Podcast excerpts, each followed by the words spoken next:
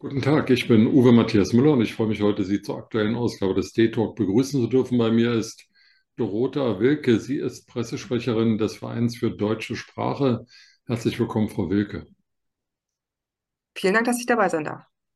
Frau Wilke, was macht der Verein für deutsche Sprache? Wir beschäftigen uns mit ähm, ganz verschiedenen Akzent, äh, Aspekten der äh, deutschen Sprache. Aktuell ist natürlich das Gender das äh, große Thema, das uns beschäftigt. Wir schauen aber irgendwie auch auf äh, Anglizismen, also Wörter, die aus dem äh, englischsprachigen ähm, Raum in zu uns hineingewandert sind und, und hinterfragen da natürlich ein bisschen, ist das immer so sinnvoll, dass man jedes englische Wort übernimmt oder gibt es nicht doch eine viel bessere deutsche Entsprechung? Wir beschäftigen uns aber auch mit ähm, Dialekten und ähm, ähnlichen Sachen. Also wir sind da sehr breit aufgestellt.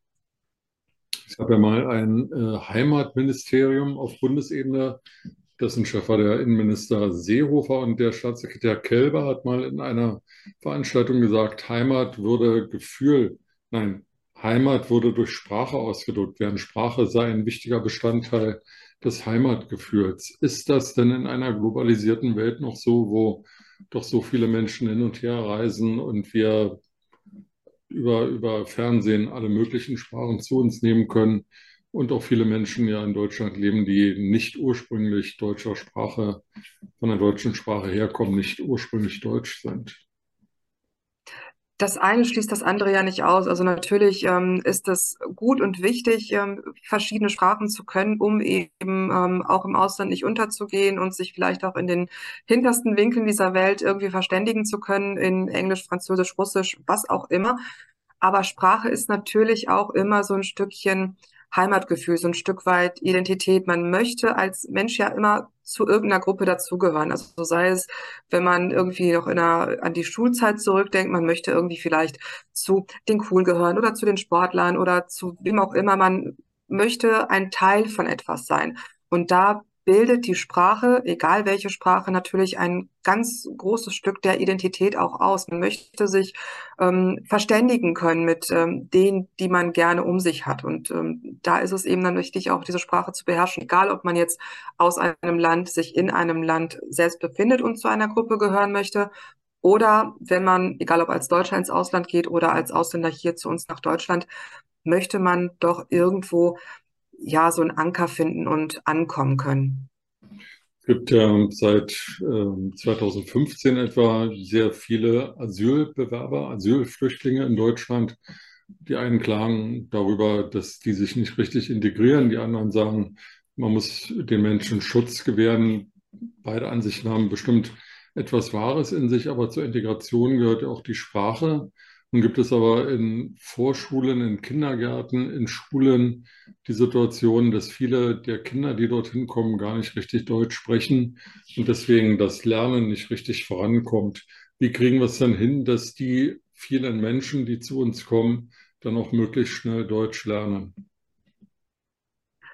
Wichtig ist vor allen Dingen aus unserer Sicht die Ausbildung der Erzieherinnen und Erzieher und auch der äh, Lehrkräfte, damit die eben wissen, mit welchen Problematiken diese Kinder eben nach Deutschland kommen. Viele sind ähm, ja emotional sehr mitgenommen von, von der Flucht, die sie mitgemacht haben, haben psychische Probleme, die natürlich auch über die Eltern weitergetragen werden, die das ja noch viel stärker miterleben als ähm, so ein Kind. Und ähm, da ist es wichtig, ja, so, so ein Gefühl dafür zu bekommen, wie komme ich an diese Kinder am besten ran, wie komme ich aber auch an die Erwachsenen eben am besten ran, damit sich eben die Erwachsenen nicht auch in ihrer eigenen Filterblase befinden, sondern eben auch verstehen, wenn sie zu uns kommen, ist es wichtig, dass sie ein Teil der deutschen Gemeinschaft sind, dass sie eben aufgehen ähm, in, in der Kindergartenwelt, in der Schulwelt, dass man ähm, vielleicht nicht unbedingt in den eigenen äh, Supermarkt vielleicht geht, sondern auf, auf einen ganz normalen Markt und sich da eben unterhält, dass man eben merkt, dass man mit Sprache kommunizieren kann und zwar nicht nur mit den eigenen Leuten, sondern eben auch mit allen, die jetzt zu meiner neuen Welt gehören. Und ähm, da ist es, glaube ich, auch wichtig, ein Vorbild zu sein für die Kinder. Wobei Kinder ja natürlich auch das ähm, große Glück haben, anders Deutsch zu lernen als ähm, wir Erwachsenen. Die Erwachsenen müssen Kurse besuchen. Für uns ist es unglaublich schwer in den meisten Fällen, sich Vokabeln einzuprägen, Grammatikregeln einzuprägen. Und Kinder bekommen das en passant mit. Also die spielen mit anderen Kindern, ähm, dann streitet man sich um eine Schippe und ähm, dann weiß man, okay, das Ding heißt Schippe und ähm, Nein heißt, ich möchte dir das nicht geben und ähm, Spiel mit mir heißt, komm, wir machen was zusammen. Also die lernen ähm, jede Fremdsprache ganz anders und viel einfacher. In Deutschland leben etwa 10 Prozent der Menschen, äh, die hier überhaupt sind, äh, mit einem Migrationshintergrund. Das sind ungefähr 8 Millionen. Nicht alle von denen sprechen perfekt hannoveranisches Hochdeutsch. Viele haben ja, eine, eine Mischung ihrer Heimatsprache mit dem Deutschen entwickelt und viele reden auch untereinander in ihrer Heimatsprache. Ist das ein gutes Zeichen für Integration oder wäre das etwas, woran man noch arbeiten müsste? Ich glaube, das muss man differenziert betrachten. Es gibt ja ähm, viele Menschen, äh, die zu uns gekommen sind, die hier ganz regulär arbeiten und die durch den Kontakt mit ähm, deutschen Muttersprachlern eben deutlich besser Deutsch sprechen als jemand, der ähm, zum Beispiel ganz traditionell, wenn man, wenn man sich Familienverhältnisse ansieht, der Mann geht arbeiten, die Frau bleibt zu Hause. Die Frauen können häufig schlechter Deutsch. Und ähm, da ist es dann wichtig, ähm, genau das aufzubrechen. Aber das ist eben eine gesamtgesellschaftliche Aufgabe. Also, und ich, es ist natürlich auch schön, wenn man aus einer Heimat kommt und ähm, sich dort mit den eigenen Leuten gut unterhalten kann, weil man natürlich auch weiß, wie man Gefühle ausdrückt. Das kann man in der fremden Sprache nicht unbedingt so perfekt. Aber ähm, es ist, glaube ich, auch ähm, schön zu sehen, auch für einen selbst, wenn man dann irgendwie sieht, ach, der andere, dessen Muttersprache ich ja erst lernen muss, der versteht mich auch. Deutschland äh, ist ein Land im demografischen Wandel. Ähm, es gibt sehr viele ältere Menschen hier, die in den nächsten Jahren aus dem Berufsleben ausscheiden werden. Deswegen, wenn wir genauso viele Arbeitsplätze besetzen wollen wie in der Vergangenheit, brauchen wir Zuwanderung von Menschen, die hier dann eben auch arbeiten und ähm, ja, dann auch die Arbeitsprozesse in irgendeiner Sprache verstehen, sich auch bei den Ämtern anmelden können. Deswegen hat die FDP den Vorstoß äh, gemacht, Englisch als zweite Amtssprache einzuführen. Ist das etwas, was Sie für angemessen halten? Nein, tun wir nicht. Ähm, wir haben eine Amtssprache, die ist Deutsch und es ist auch sinnvoll, dass es ähm, sie gibt, weil man natürlich auf, ähm, sich auf, auf einer Ebene bewegen muss mit allen Seiten. Also egal, ob ich Arbeitnehmer, Arbeitgeber bin oder ein Amt, das äh, jemandem irgendetwas erklären muss. Auf den Ämtern ist es ja bereits so, dass es ähm, Formblätter in verschiedenen Sprachen gibt, also für Leute, die jetzt wirklich frisch zu uns kommen, egal aus welchem Land, damit die eben wissen, wo sie ihr Kreuzchen machen müssen, wenn sie irgendwas beantragen müssen. Und das ist ja auch sinnvoll, dass es das gibt.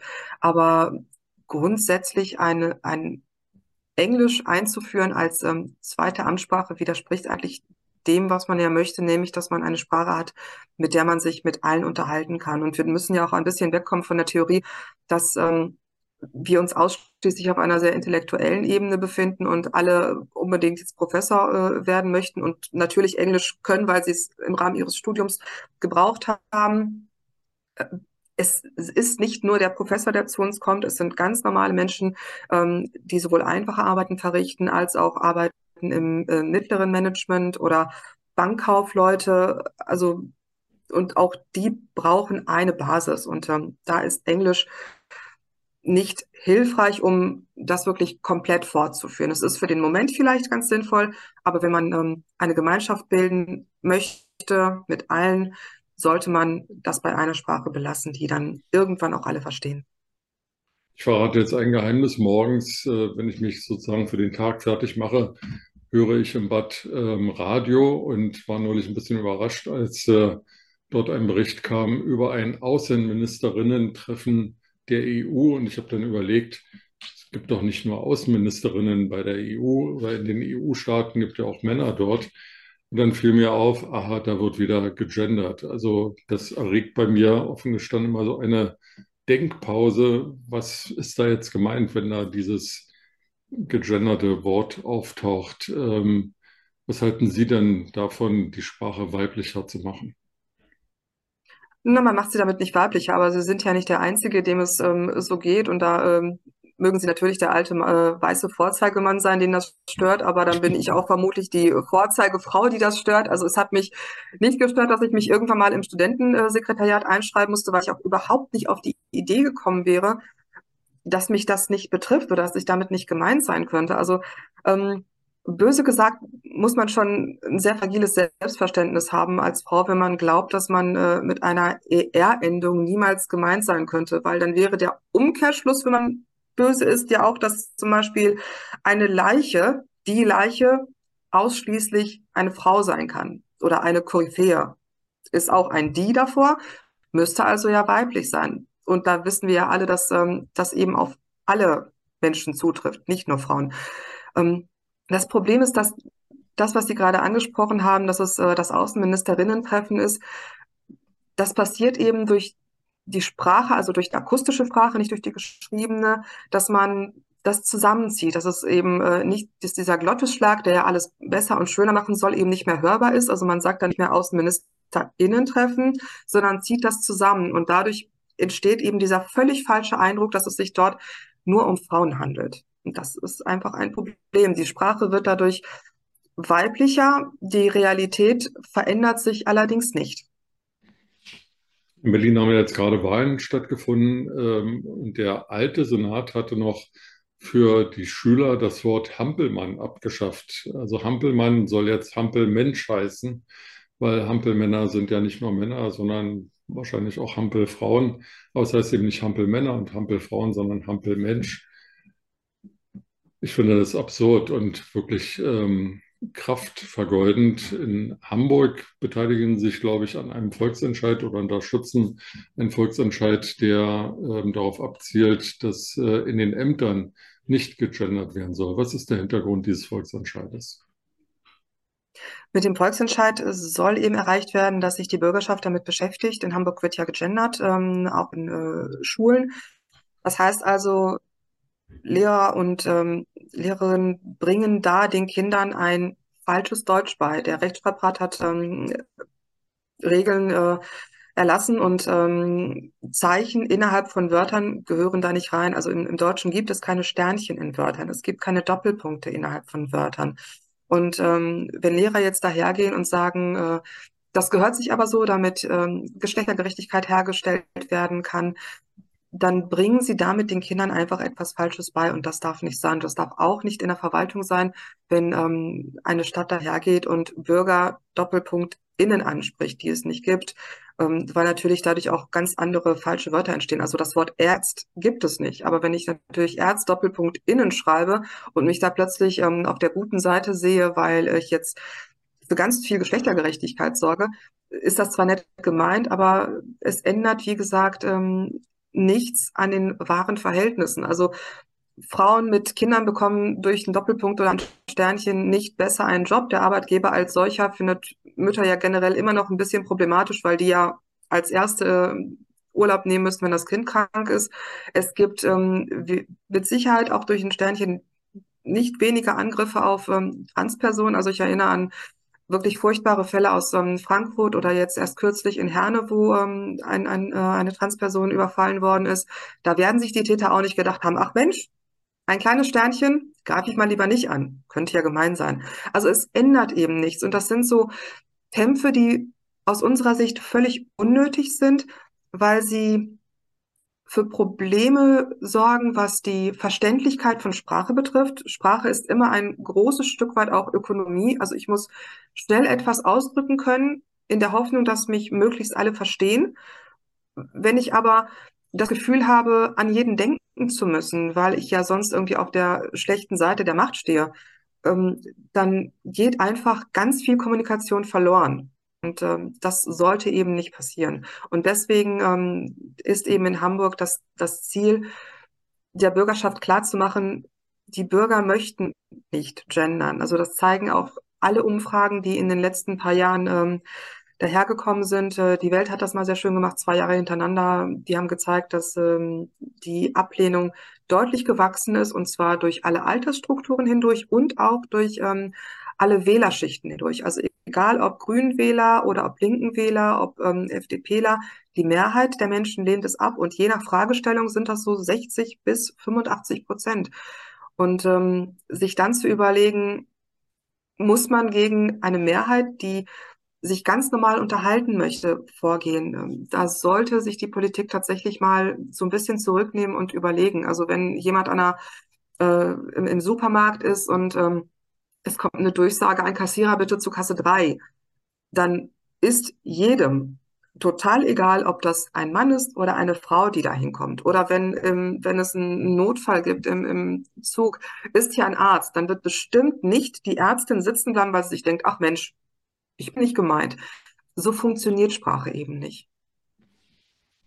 Frau Wilke, wenn man Ihren Verein unterstützen will oder sich mehr über die Arbeit Ihres Vereins äh, informieren will, wo bekommt man Informationen? Entweder, wenn Sie Hamburger sind, äh, zum Beispiel jetzt am kommenden Samstag, am 23., 25. müsste mal gucken, am 25. Ähm, da haben wir einen Stand. Ansonsten äh, sind wir auch im Internet erreichbar unter vds-ev.de. Da können Sie sich angucken, was wir alles machen. Wir haben unterschiedliche Arbeitsgemeinschaften, zum Beispiel zur Schrift.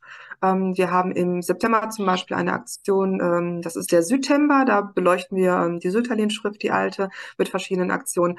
Wir haben eine Arbeitsgemeinschaft zum Deutsch in der Schule, unabhängig vom Gendern, sondern eben auch was Grammatikregeln generell betrifft und ähm, Schriftbilder, Handschriften, ähnliches. Und da gibt es ein, eine gute Übersicht über all das, was wir machen. Wunderbar. Dann danke ich Ihnen für heute und wünsche Ihnen für Hamburg und auch sonst viel Erfolg beim Erhalt der deutschen Sprache. Vielen, Vielen Dank, Herr Wilke. Danke fürs Gespräch.